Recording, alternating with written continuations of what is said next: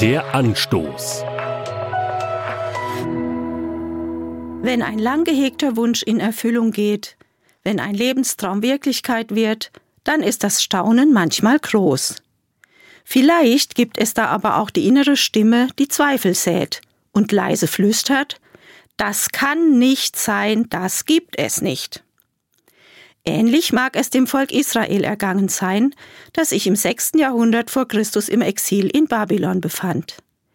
Jahrzehntelang hatten die Verschleppten von der Rückkehr in ihr Land geträumt, hatten sie auf das Wiedererrichten eines Tempels in Jerusalem gehofft, Kindern und Enkeln von der alten Heimat erzählt und von der Hoffnung, eines Tages wieder dort sein zu können.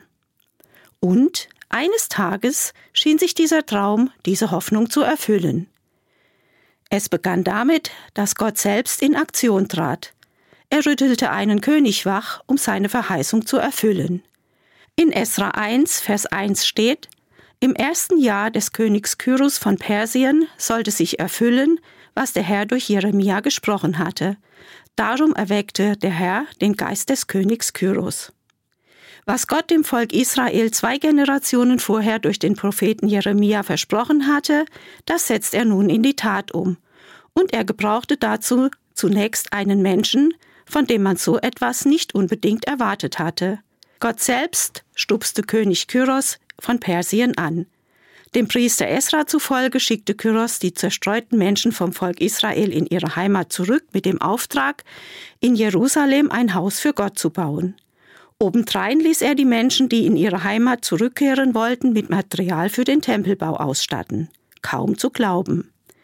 Die ersten Sätze des alttestamentlichen Buches Esra machen deutlich, Gott steht zu seinen Verheißungen, manchmal dauert es viele Jahre, bis er sie erfüllt.